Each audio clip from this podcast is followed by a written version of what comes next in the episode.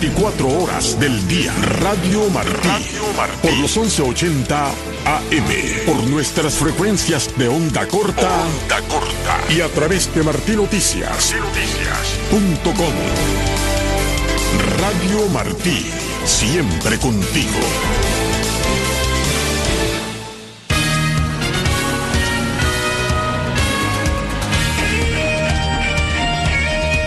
Radio Noticias. 12 con 30 minutos, esta es la segunda media hora del noticiero del mediodía de Martín Noticias en este miércoles primero de noviembre del año 2023. En estos próximos minutos vamos a conocer el aumento del descontento popular en Cuba con las protestas durante el mes de octubre. También tendremos información sobre la situación del preso político cubano Francisco Rangel Manzano. Tomás Cardoso estará con los adelantos de Cuba al día y por supuesto que tendremos más informaciones. El equipo continúa con usted, el ingeniero de sonido Juan Pendaz, nuestra productora y directora Elena Rodríguez. Allí en la sala de redacción está Iber Pacheco, Yolanda Huerga, Paul Rodríguez y Jorge Jauregui y en los micrófonos. Alfredo Jacomino. Y Ariane González. Continuamos con Noticias de Cuba.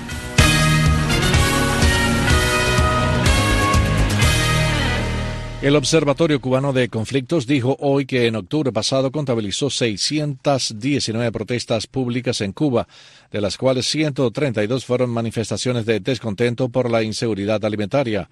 La ONG con sede en Miami señala en su informe mensual que 423 de las protestas estuvieron vinculadas a derechos económicos y sociales y 196 fueron en reclamo de derechos civiles y políticos. El reporte destaca la ola de violencia social e inseguridad ciudadana que vive la isla, lo que motivó más de un centenar de protestas en octubre. El Observatorio Cubano de Conflictos considera que las protestas que compiló en octubre y los meses anteriores demuestran un creciente resentimiento contra la élite del poder. El preso político cubano Francisco Rangel Manzano denunció el martes, a través de una llamada telefónica, las precarias condiciones que enfrentan los reclusos en la prisión de Canaleta. Desde Matanzas, Regla Burunate dijo además a Radio Martí que las visitas con su esposo han sido vigiladas, que la alimentación es escasa y que es requisada minuciosamente la comida que familiares llevan a los prisioneros. Ayer en la llamada telefónica que, que, le, correspondía, me comunica que se encuentran que se encuentran siete presos durmiendo en el suelo. Eh, durmiendo en la sala de aquí de, del, del cubículo del cubículo 7, que es donde se encuentra él, porque parece que ellos no tienen cama disponible para darle. Además, la visita familiar que tuvo el día 25 por dos veces consecutivas fue apartada en un salón. La primera vez fue todo el tiempo custodiado por un oficial eh, sentado a la entrada de la puerta. También estoy denunciando que los alimentos, como bolsas de pan, con negro transparente, son abiertas, como los refrescos en polvo sellado, las confituras se las abren, las barras de dulce guayaba son trituradas, la alimentación es pésima. Entonces, eh, eh, de encima que es pésima, uno le lleva los alimentos, por ejemplo, el pomo de mayonesa sellado, yo se lo llevo para que le dure más tiempo, porque son, son 30 días, 30 días sin llevarle nada de comer. Rangel Manzano, miembro del Partido por la Democracia Pedro Luis Boitel, fue sentenciado a seis años de privación de libertad por participar en Colón Matanzas en una de las protestas populares que estallaron en decenas de ciudades cubanas el 11 de julio de 2021. La organización Prisoners Defenders, con sede en España, remitió una denuncia penal a la Unión Europea y a otros organismos internacionales en defensa de la intelectual cubana Alina Bárbara López Hernández, en la que señala que la académica ha sido arrestada de forma agresiva, repetida, repetida y arbitraria en violación de la ley internacional y la legislación de Cuba. El presidente de Prisoners Defenders, Javier Larrondo, dijo hoy a Martín Noticias que la premiada intelectual que será sometida a un juicio sumario por desacato el 16 de noviembre está siendo procesada y perseguida en violación de sus derechos humanos. Ponen de manifiesto la peligrosidad política de aquellos que se reúnen con la Unión Europea. Y segundo, porque desvela que la Unión Europea no está dispuesta ni a apostar por ellos porque ni siquiera hace públicas esas esas, em, esas visitas. Bueno, pues Creemos que esto puede surtir un efecto de presión sobre el propio, la propia oficina Josep Borrell, pero también, lógicamente, hemos elevado la denuncia a todos los organismos para que el régimen sepa que se va a encontrar con una resistencia muy fuerte de organismos internacionales y de organizaciones que van a luchar por esta señora. Reconocen que la detención se produjo cuando no había ni denuncia, ni orden de arresto, nada formal. Lo fabricaron después porque mm, pusieron la hora mal en la fabricación, con lo cual lo reconocen. Es decir, la detención se produce antes que los delitos. Bueno, pues esperemos que sirva para, una, presionar a la Unión Europea sobre la mala estrategia que ha llevado y hacerse responsable de ella. Dos, presionar al gobierno cubano de que va a encontrar una resistencia fuerte en este caso. Tres, hacer una, un llamado y una apelar a la sociedad cultural cubana, que no es la que más se expresa hoy en día por la libertad de Cuba, a que empiece a expresarse. La profesora Alina Bárbara López Hernández ha manifestado públicamente su voluntad de ejercer el derecho a la protesta pacífica.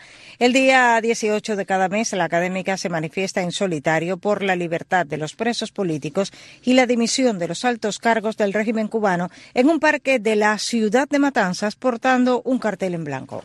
El acceso a Internet en las llamadas zonas de silencio de cobertura celular es una de las asignaturas pendientes del monopolio de las telecomunicaciones en Cuba, opina la periodista Joanny Sánchez, directora del diario digital 14 y medio. José Luis Ramos preparó la siguiente nota. Los pobladores de Puerto Escondido en Santa Cruz del Norte, provincia de Mayabeque, están condenados a vivir sin Internet porque el monopolio estatal de telecomunicaciones ETEXA no les ha instalado las torres necesarias para que el servicio de datos de la telefonía móvil llegue hasta esos lugares informó Joanny Sánchez. No tienen prácticamente conexión a datos en ese pueblo y tienen que salir a intentar subirse a una elevación, levantar la mano, encaramarse a un árbol para poder captar los pocos datos que llegan a las afueras del poblado. Y esto es un ejemplo, pero en estos tiempos hay muchos lugares en el país que son verdaderas zonas de silencio tecnológico a donde no llega la señal de datos para que los residentes en esas comunidades puedan conectarse a la Internet Sánchez. La conectividad es como la alfabetización en estos tiempos que corren.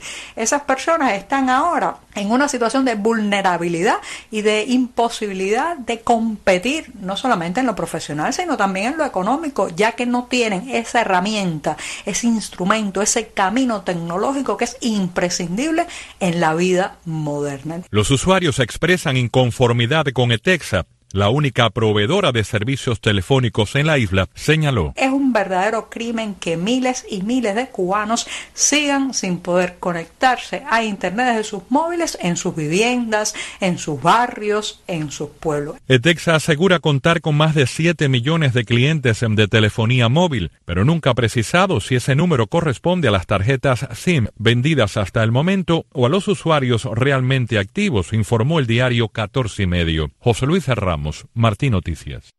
El Instituto Internacional de Artivismo Hannah Arden, INSTAR, entregó los premios PM 2023 a seis proyectos audiovisuales independientes de Cuba. Tania Bruguera, directora de INSTAR, habló con Martín Noticias sobre la importancia de estos galardones.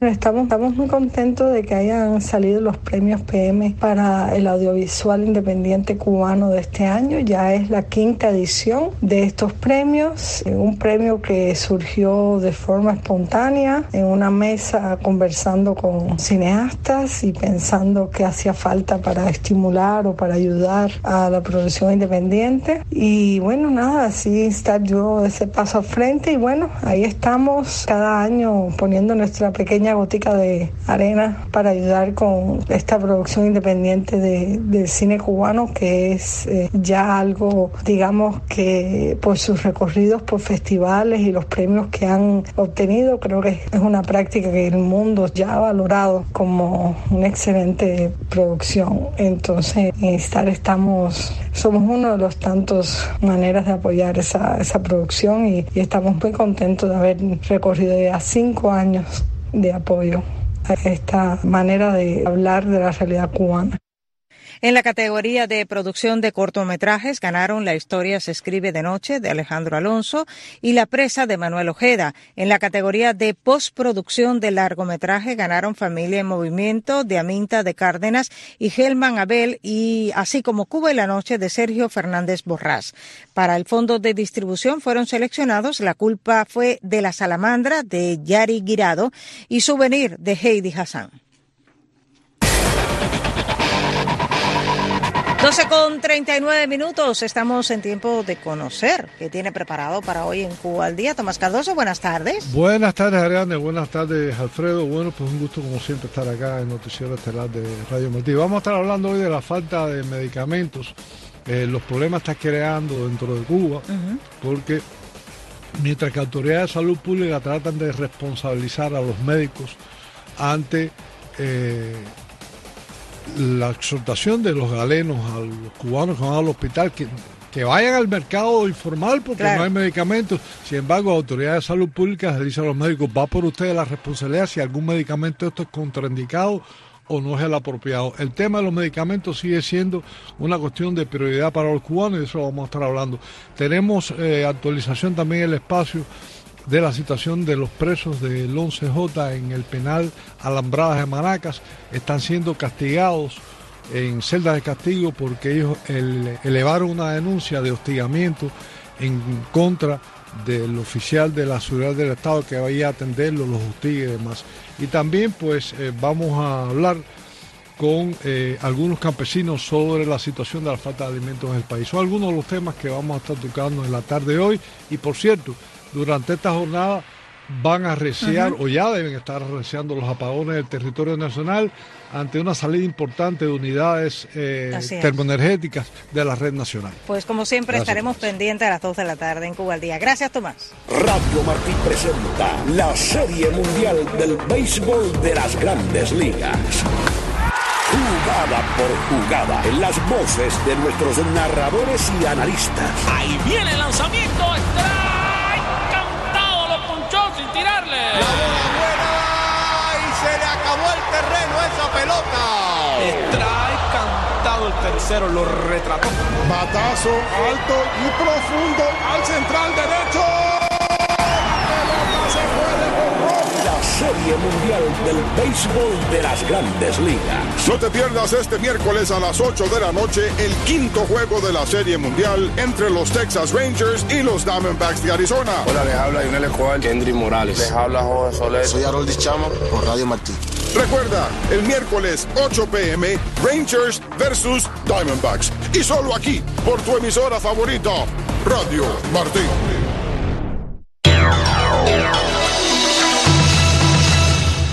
12.42 minutos del mediodía y continuamos con más noticias. El director de coordinación de la Oficina Humanitaria de la ONU hizo un llamamiento a la comunidad internacional para que no olvide a Ucrania cuando se acerca el invierno. La agencia AFP tiene el informe. Un responsable humanitario de la ONU llamó el martes al Consejo de Seguridad para que no se olvide del conflicto en Ucrania ante la llegada del invierno. Los importantes daños y la destrucción de infraestructuras críticas siguen afectando gravemente al acceso de la población civil a la electricidad, la calefacción, el agua y las telecomunicaciones. Esto es especialmente preocupante a medida que el invierno se acerca rápidamente y las temperaturas empiezan a descender hasta los 20 grados Celsius bajo cero. El funcionario de la ONU insistió en que las necesidades humanitarias aumentarán, señalando que el plan de ayuda de la ONU para 2023, estimado en 3.900 millones de dólares, solo cuenta con unos 2.000 millones. La escala de las necesidades humanitarias en Ucrania después de más de un año y medio de guerra es enorme. Actualmente unos 18 millones de personas, más del 40% de toda la población ucraniana, necesitan algún tipo de asistencia humanitaria. 10 millones de personas también siguen desplazadas, ya sea internamente o como refugiados en otros países. Se mostró especialmente preocupado por la suerte de 4 millones de personas en varias regiones bajo ocupación militar rusa, donde las necesidades son apremiantes, pero el acceso es limitado. El gobierno de Estados Unidos dijo que tomará medidas si el régimen de Nicolás Maduro no cumple sus compromisos con la hoja de ruta electoral para Venezuela. Nuestra corresponsal en Washington, Michelle Sagué, informa. El secretario de Estado norteamericano Anthony Blinken dijo en una audiencia de un comité del Senado que si el régimen de Nicolás Maduro en Venezuela ha violado el acuerdo al que llegó con la oposición en Barbados, Estados Unidos tomará las medidas necesarias. Blinken respondió a una pregunta del senador republicano por la Florida Marco Rubio sobre la suspensión por parte del Tribunal Supremo de Justicia en Venezuela de los efectos del resultado de la primaria presidencial de la oposición realizada hace poco más de una semana pese al acuerdo electoral firmado con el gobierno que permite a las partes elegir a su candidato según las reglas internas. Tras el acuerdo, Estados Unidos revisó algunas sanciones a cambio del acuerdo parcial electoral pactado en Barbados. Dice Blinken que tras el acuerdo que la plataforma unitaria, la oposición, alcanzó con el régimen sobre el camino hacia las elecciones, querían apoyarlo y parte de ese apoyo era alentarlo a avanzar, incluso levantando algunas sanciones, con la capacidad de volver a colocarlas o implementando algunas licencias que puedan revocarse muy rápidamente. Dice que si el régimen, de hecho, ha violado el acuerdo al que llegó,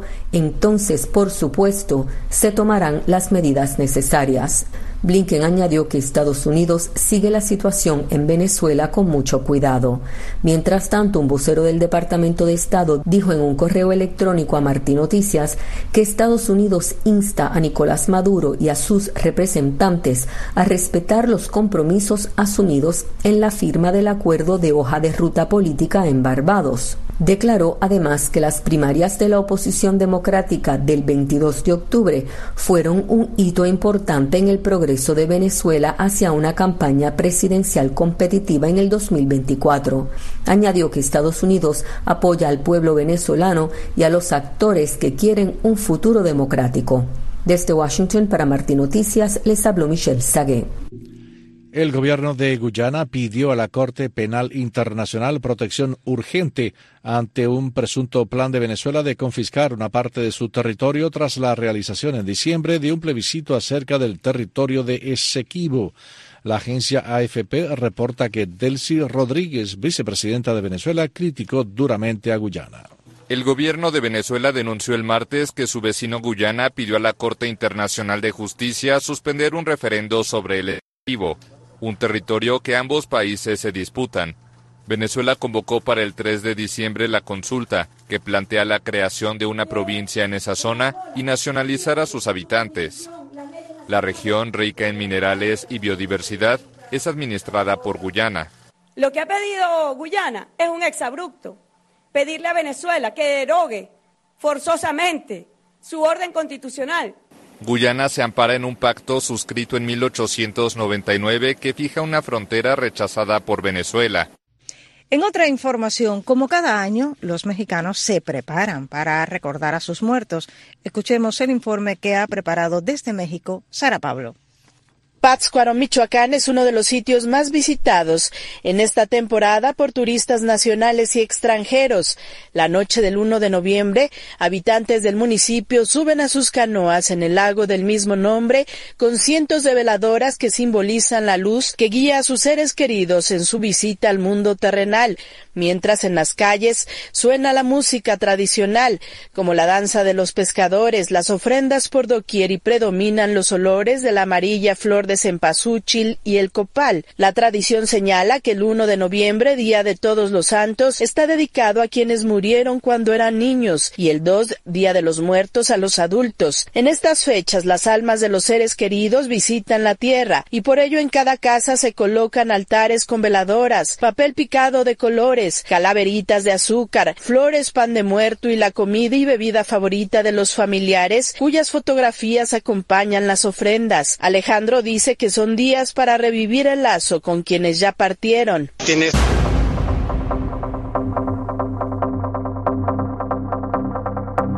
Doce con 49, damos un recorrido por el mundo en un minuto. Washington, el número de afganos que buscan asilo en Estados Unidos ha aumentado a 19.000 en los últimos dos años, lo que marca un marcado contraste con las cifras anuales de dos y tres dígitos reportadas anteriormente por los servicios de ciudadanía e inmigración de Estados Unidos. Karachi, Pakistán, comenzó hoy a arrestar a los extranjeros indocumentados, la gran mayoría de ellos afganos, horas antes de la fecha límite para salir del país voluntariamente o ser deportados. Sofía, Bulgaria expulsó al periodista ruso Alexander Alexander Gazsak, corresponsal del periódico estatal ruso Rossiyskaya Gazeta, por razones de seguridad. Bletchley Park, el Reino Unido, Estados Unidos y China coincidieron hoy en la necesidad de una acción internacional en una reunión con los líderes políticos y tecnológicos de 28 naciones que celebran la primera cumbre mundial sobre seguridad en el uso de la inteligencia artificial. Abuja, la policía de Nigeria reporta al menos 40 muertos por la explosión de minas terrestres y ataques en aldeas atribuidos a la milicia Boko Haram en el estado de Yobe.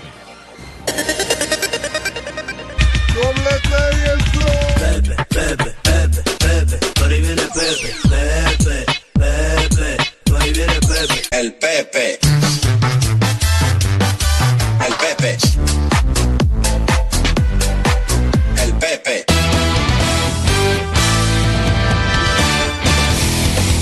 Bueno, bueno, bueno. ¿Todo listo para hoy, Pepe? La champaña está en el hielo. Ya fueron a comprar decenas y decenas de botellas de champaña y cerveza por si acaso los Texas Rangers ganan la Serie Mundial esta noche. Hay ventaja en este momento de tres juegos a uno, pero están jugando demasiado bien.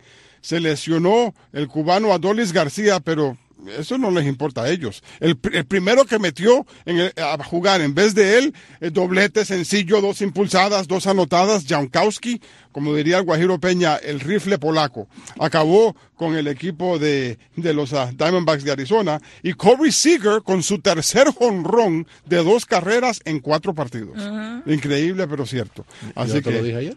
Eh, Tú. Te dije que, Texas, que, Texas Bueno, ¿qué pasa esta noche? A ver la bolita de cristal. También gana. Ok, entonces ya termina la Serie Mundial esta noche. ok. Bueno. esta noche Nathan Eovaldi, que ha tenido dos reconstrucciones del ligamento colateral, que lo han votado de cinco equipos distintos, pero que ha nacido de nuevo, 4 y 0 en esta postemporada, va a tratar esta noche de darle a Texas la serie, su primera serie mundial en la historia. Así que esta noche, en vivo y en directo, por supuesto, por Radio Martí, comenzando a las 8 pm, el quinto juego de la serie mundial. Anoche, Junito Gurriel conectó jonrón de tres carreras, impulsó cuatro anotaciones, pero fue demasiado poco y demasiado tarde. Los Texas Rangers acabaron con los Diamondbacks de Arizona 11 carreras por siete. Para Lourdes Gurriel Jr., su jonrón número tres de esta postemporada, suma 11 carreras impulsadas, pero demasiado poco, demasiado tarde. Así que llevan 10 victorias consecutivas fuera de casa los Texas Rangers. Y esta, lo cual es un récord, por supuesto. Y esta noche la número 11 sería la vencida. Imagínate, la vas a narrar, Pepe. Sí. El problema es que la televisión, la audiencia de televisión es la más baja en la historia para una serie mundial. Y el lunes, cuando el béisbol de las grandes ligas desafió... ¿Por qué? ¿Por qué opinan los eh, ¿Será porque Arizona es un mercado pequeño, porque no son los Dodgers, no son los Yankees, no es Chicago? Eh, pero el lunes por la noche, eh, solamente 8 millones 150 mil personas televidentes se molestaron por ver el tercer juego de la Serie Mundial, mientras que un partido de fútbol americano común y corriente entre dos equipos mediocres, 15 millones 200 mil, casi el doble, hmm. casi el doble. Así que el próximo contrato de la cadena Fox y ESPN no va a ser el mismo. Pasamos ahora al deporte de los puños. El púgil cubano Robesi Ramírez expone su título mundial peso pluma de la OMB en Pembroke Pines, a solo 20 eh, kilómetros de nuestros estudios centrales, el 9 de diciembre contra un mexicano que tiene promedio perfecto de 21 y 0. Se trata de Rafael Espinosa, 29 años de edad. Robesi Ramírez tiene 13 victorias una derrota, ocho knockouts a su favor, pero es dos veces campeón olímpico. El muchacho de Cienfuegos, que vive ahora en Las Vegas, tiene 29 años de edad, es un zurdo y este va a ser el combate más complicado de su carrera profesional. Así que Robesi Ramírez va a necesitar sacar fuerzas de flaqueza para retener su título mundial peso pluma de la OMB. Pero el rival es muy fuerte. El, el récord no me dice nada. 21 no sí es fuerte. No, no, el récord, no, Sí. el récord, Bueno, el récord se hace. ¿Tú quieres ver a quién ha noqueado este mexicano? No me Es- acuerdo todos los nombres. Esa es la cosa, a quienes Ajá. les ha Bueno, ganado. Bueno, ve, está retando al cubano por un campeonato mundial. Tú no llegas a retar a alguien si no has pasado por encima de cinco o seis. Así que, pero en BoxRec está la lista completa. Yo estoy seguro que tú vas a reconocer varios seguro, nombres. seguro. Así Él es, un es. experto en el boxeo. Así es. Y en la NBA, esta noche el Miami Heat va a tratar de mejorar un poquitín su arranque de temporada. Tiene solamente unas victorias y tres derrotas. Los Nets de Brooklyn están dentro de sus posibilidades en el Calle- Casella Center esta noche a las siete y media. Y los actuales campeones mundiales Nuggets de Denver, que han comenzado 4 y 0. Ajá. Ahí está el muchachote este, Nikola Kokic, esperando arrasar con la liga. Esta noche a las 8 pm contra los Timberwolves de Minnesota. Los Lakers en casa contra los Clippers. Vamos a ver cómo le va a LeBron James. Y los Kings contra los Guerreros de Golden State. Los Celtas contra los Pacers Ese de Indiana. espera Juanito. Bueno, eh, los Pacers tienen que, que derrotar a los Celtas algún día. Yo diría, a Juanito Pentás no le va a gustar, pero ten cuidado que... Ya está diciendo que no. Ya está diciendo que no. Así es, así es. Bueno, anoche solamente hubo tres partidos en la NBA. Los Knicks vencieron a los Cavaliers por paliza, pese a Donovan Mitchell, que metió 26 puntos para el equipo perdedor. Los Espuelas por un solo puntico vencieron a los Soles de Phoenix, 115-114.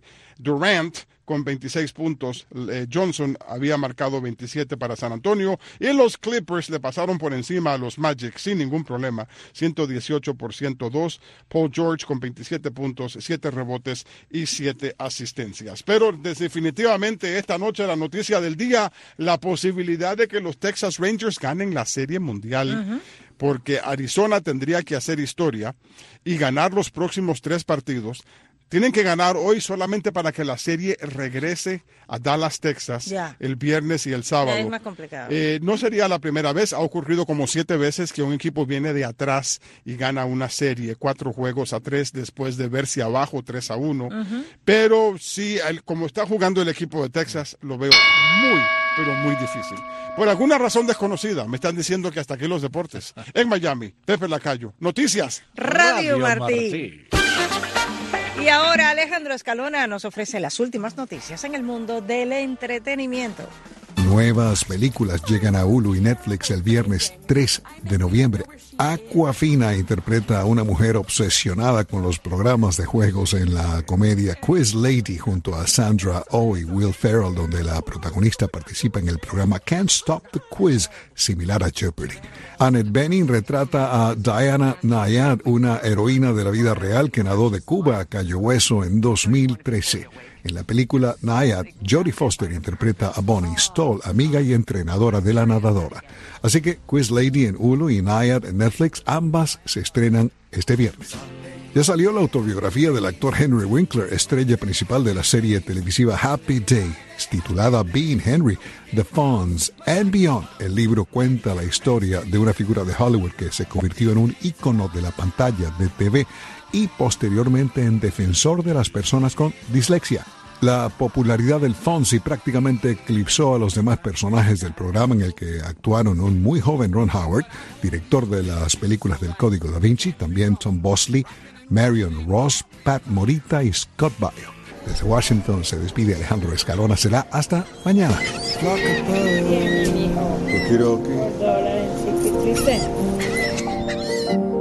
Hovering above.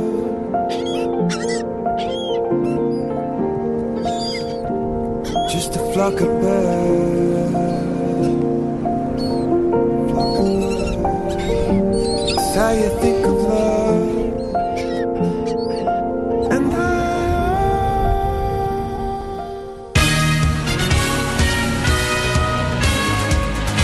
12 con 58, repasemos nuestros titulares. Manifestante de Maicí denuncia acoso de la policía a través de su familia tras la protesta por la falta de agua y alimentos. El número de feminicidios verificados en Cuba este año duplica el del año 2022 según grupos independientes. Alertan tabacaleros que las malas condiciones de trabajo y la falta de recursos perjudican la zafra.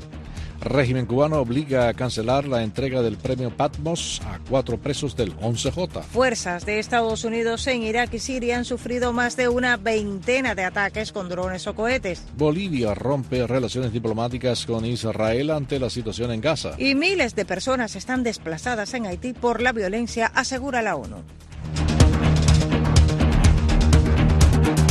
Recuerde la invitación a las 3 de la tarde, nuestro próximo informativo.